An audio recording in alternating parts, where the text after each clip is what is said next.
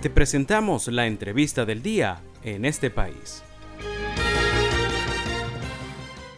Recientemente, la Corte Penal Internacional publicó un formulario que tiene como objeto ayudar a las víctimas de los presuntos delitos y a presentar a los jueces su punto de vista e inquietudes sobre la solicitud del fiscal Karim Kam a la Sala de Cuestiones Preliminares 1 de retomar la investigación en el caso Venezuela 1. Precisamente el fiscal Kam presentó este 5 de diciembre un balance sobre su gestión y en él se refirió a Venezuela. Dijo que una oficina se instalará en suelo venezolano y está siendo objeto de discusiones logísticas con las autoridades nacionales, asegurando que estas conversaciones se encuentran en un punto avanzado. Para conocer más detalles sobre este inédito procedimiento, vamos a conversar esta tarde con Calixto Ávila Rincón. Él es abogado, investigador especialista en derechos humanos. Nos atiende hoy desde Bruselas, en Bélgica. Puede seguirlo en Twitter con el usuario arroba Calixto Ávila RI2.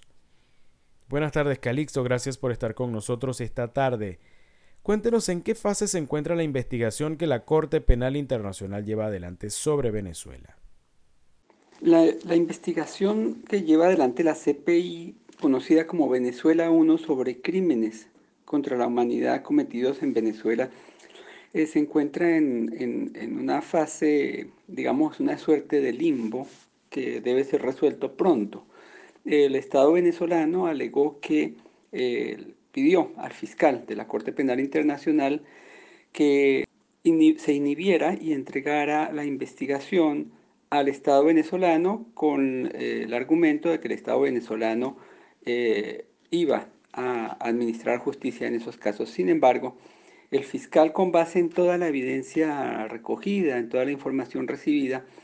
decidió que no eh, procedía la entrega de la investigación al Estado venezolano y por el contrario pidió a los jueces, es decir, a la sala de cuestiones preliminares 1, que es la que lleva el caso de Venezuela 1, que le autorizara para continuar la investigación. Entre tanto, las funciones del fiscal se encuentran suspendidas en tanto funciones investigativas y por lo tanto digamos que la investigación se encuentra en suspenso hasta que los jueces decidan si autorizan al, fiscal para continuar o no la investigación. Y en, esto, en este proceso pequeño, digamos que se llama como una suerte de incidente procesal, es decir, un proceso en donde se van a escuchar a las partes, los jueces de la Corte Penal Internacional, basados en dos precedentes, en donde han decidido igual, porque ha habido estados que han pedido eh, eh, la misma petición, han ejecutado el mismo recurso que el Estado venezolano, que son Afganistán y eh, Filipinas. En esos dos precedentes, los jueces de la Corte Penal Internacional establecieron que la participación de las víctimas debía garantizarse y por esta razón han ordenado a la Secretaría, a través de una sección encargada de ese tema, que elabore un formulario y recoja la información de las víctimas y con esa información eh, elabore un sumario y envíe los originales que serán siempre confidenciales a las que no podrán acceder el Estado, acompañado de un sumario eh, que elabora esa, la Secretaría de, la Corte Penal Internacional, en donde eh, elimina las menciones de las víctimas. Y a ese sumario sí tiene acceso el Estado venezolano, pero a la identidad de las víctimas y a la información original de las víctimas, bajo ninguna circunstancia el Estado tiene acceso a esa información. Calixto, usted se ha referido a tres solicitudes hechas por el gobierno venezolano para bloquear y limitar la participación de las víctimas en el actual procedimiento de la Corte. ¿Cuáles son?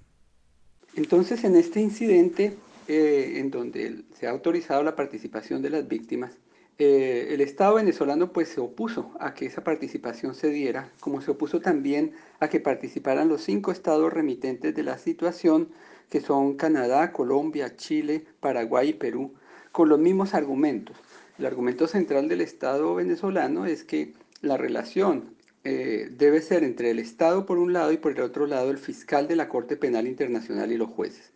Sin embargo, las víctimas juegan un rol central. Hay el, el, Estatuto de Roma protege claramente el interés de las víctimas y por lo tanto debía ser garantizado como fue garantizado en Afganistán y en Filipinas. Entonces el Estado venezolano lo que hizo fue hizo tres solicitudes. La primera era que la víctima se limitara solamente al trabajo de recolección de información y el sumario que va a presentar la Secretaría de la Corte se limitara solamente a los casos contenidos en la documentación proveída por la oficina del fiscal, lo cual es eh, prácticamente imposible porque es una información confidencial y por otra parte limitaría solamente, si fuera posible, limitaría solamente a los casos que está investigando actualmente la oficina del fiscal cuando pueden haber muchísimas víctimas, inclusive potenciales víctimas que según la jurisprudencia del de los jueces debe ser también protegida. Por lo tanto, esa petición fue negada y no hubo ninguna condición a las víctimas eh, en eh, a los casos, a, limitarlo solamente a los casos como pretendía el Estado venezolano. En segundo lugar, el gobierno de Maduro pretendió que, la, Secretaría de la Corte Penal Internacional solamente enviara un resumen y no enviara los originales de las comunicaciones de las víctimas. Los jueces tampoco aceptaron esa propuesta y por lo tanto la Secretaría deberá enviar los, informes originales que son confidenciales y un resumen sin mencionar las víctimas que a ese sí podrá tener el acceso al Estado venezolano. Y finalmente lo que hizo fue litigar contra la solicitud del Estado venezolano, litiga contra la solicitud de la Oficina Pública de Defensa de las Víctimas y de cuatro abogados venezolanos que pidieron poder eh, eh, acudir directamente a los jueces y comunicarse directamente a los jueces. En este sentido, los jueces le dieron la razón, pero porque ese es el mecanismo tradicional tanto en Filipinas como en Afganistán. Por lo tanto, eh, se mantuvo la doctrina de la, de la Corte, de los jueces, que ordena que esa participación de la Oficina Pública de Defensa de las Víctimas, que es una institución que, que vela por los derechos de las víctimas en la CPI, y de los abogados apoderados, eh, sea eh, a través de la Secretaría como lo hacen las demás víctimas. Estamos conversando con el abogado Calixto Ávila. Él es investigador especialista en derechos humanos. ¿Cómo califica la situación de los derechos humanos en Venezuela en la actualidad? Esto tomando como referencia las recomendaciones de la Oficina del Alto Comisionado de la ONU para los Derechos Humanos y la misma investigación de la Corte Penal Internacional. Sin lugar a duda, la situación en Venezuela continúa siendo crítica y por eso la comunidad internacional y las instituciones multilaterales mantienen el dossier venezolano en sus agendas eh, de trabajo. En primer lugar, eh, hay que señalar que el país vive una emergencia humanitaria compleja con más de 7 millones de migrantes forzados eh, y que recibe actualmente la atención de, de diferentes agencias humanitarias para situaciones en donde existan emergencias humanitarias complejas como la venezolana. En segundo lugar, en el dossier de derechos humanos, pues el, debate sobre Venezuela ha sido permanente en el Consejo de las Naciones Unidas, en el Consejo de Derechos Humanos, en el sistema interamericano, a pesar de que el Estado venezolano eh, se ha retirado de la Organización de Estados Americanos y ha denunciado la Convención Americana, el sistema interamericano mantiene un monitoreo intenso sobre la situación de Venezuela. Pero en el sistema universal, en Naciones Unidas, en el Consejo de Derechos Humanos, los informes de la Oficina de la Alta Comisionada, que tiene una presencia en el país,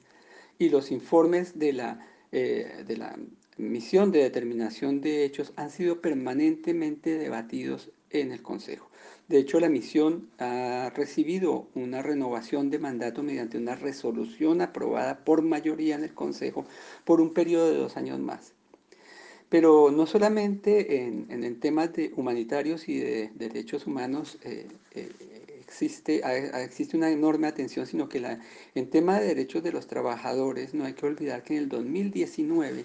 la Organización Internacional del Trabajo mandató una comisión de encuesta, que es el más alto mecanismo de investigación eh, que, con que cuenta la OIT, para que visitara el país en el 2019 y que esa, esa comisión de encuesta hizo una serie de recomendaciones que el gobierno venezolano no quiso aceptar y que generaron un fuerte debate en la Organización Internacional del Trabajo. Entonces, eh, las diferentes recomendaciones que sin lugar a duda en el caso de Venezuela superan las 600 o las 700 recomendaciones de distintos organismos multilaterales, eh, eh, muestra pues la gravedad de la situación, muestra pues el interés enorme de la, de la comunidad internacional y también pone de relieve la necesidad de que el Estado venezolano cumpla de buena fe con los tratados internacionales de derechos humanos, con las recomendaciones internacionales y en el caso de la misión de determinación de hechos, no solo cumpla con esas recomendaciones, sino que permita el acceso al territorio nacional, que es uno de los aspectos en donde ha habido una negativa permanente del gobierno del señor Maduro. Le agradecemos a Calixto Ávila Rincón, él es abogado, magíster en Derecho Internacional Público de la Universidad Libre de Bruselas, nos dio detalles sobre la investigación denominada Venezuela 1 que lleva a cabo la Corte Penal Internacional.